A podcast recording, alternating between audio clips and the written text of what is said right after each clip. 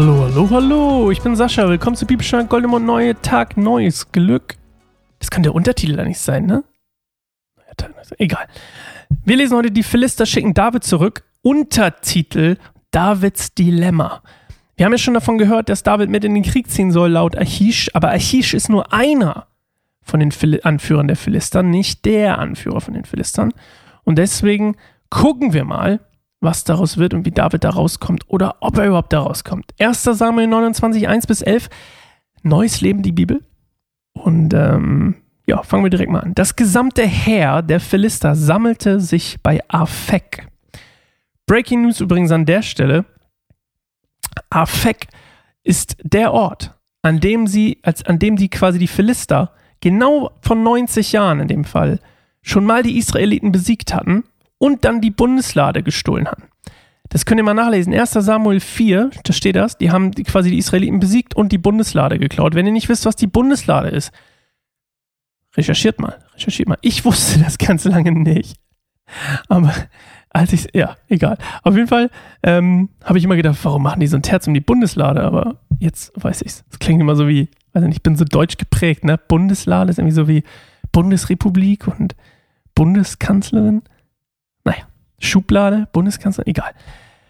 Also, das gesamte Heer der Philister sammelte sich bei Afek und die Israeliten schlugen ihr Lager bei der Quelle in Jesreel auf. Als die Herrscher der Philister mit ihren Truppen in Verbänden zu je 100 und 1000 Mann aufmarschierten, bildeten David und seine Männer mit Achish den Schluss. Doch die Heerführer der Philister wollten wissen, was haben diese Hebräer hier verloren. Achish antwortete, das ist David, der früher König Saul von Israel diente. Er ist schon lange bei mir und ich habe nichts Verdächtiges an ihm gefunden, seit er zu mir übergelaufen ist. Doch die Heerführer waren empört. Schick ihn zurück, er soll wieder an den Ort zurückkehren, den du ihm zugewiesen hast, verlangten sie. Er kann nicht mit uns in die Schlacht ziehen. Was, wenn er sich gegen uns wendet? Gibt es eine bessere Möglichkeit für ihn, sich mit seinem, Herr zu, mit seinem Herrn zu versöhnen, als mit den Köpfen unserer Männer? Ist das nicht derselbe David, von dem die Frauen Israels bei ihren Tänzen gesungen haben? Saul hat Tausende getötet, aber David Zehntausende?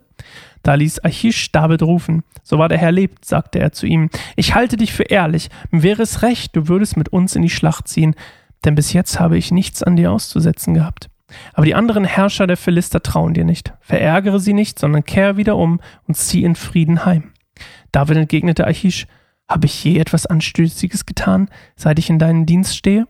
Warum kann ich nicht gegen die Feinde meines Herrn des Königs kämpfen?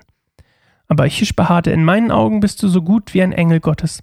Aber die Heerführer der Philister wollen nicht, dass du mit in die Schlacht ziehst. Steh morgen früh auf und verlasse das Lager mit deinen Männern, die einst Saul, deinem Herrn, dienten, und zieh fort. Sobald es hell wird am nächsten Morgen, macht sich mit, machte sich David mit seinen Männern auf den Weg und kehrte ins Land der Philister zurück. Die Philister aber zogen weiter in Richtung Jesreel. Also, die sind dann Affekt, wie gesagt, der Ort, an dem sie schon mal besiegt haben. Bestimmt so ein bisschen Aberglaube, ne? Logisch.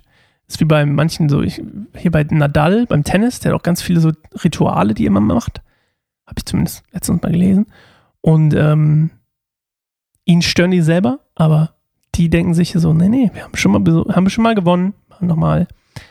Äh, wie gesagt, wenn ihr das nachlesen wollt, 1. Samuel 4.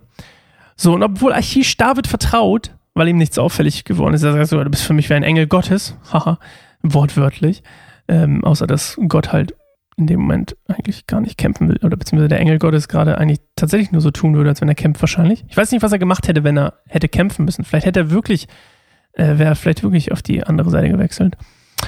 Ähm, und obwohl Achish David vertraute, äh, darf David nicht mitkämpfen, weil die anderen Führer der Philister ihm Nein sagen. Und dann, ähm, was übrigens David gefällt, was wir hier nicht lesen, aber in manchen Übersetzungen steht es ein bisschen eindeutiger, dass das David eigentlich ganz gut gefällt, weil sein Protest, und daran kann man es auch sehen, sein, hey, aber warte mal, habe ich dir nicht immer treu gedient, ist halt auch nicht so wirklich imbrünstig, um es mal so zu sagen. Ist eher so ein kleiner Schein, so Mensch, ey, aber ey, was? Du lässt mich jetzt hier nicht das Bad putzen? oh Mann, ich habe das doch immer so gut gemacht. Also meistens. Ja, so ungefähr.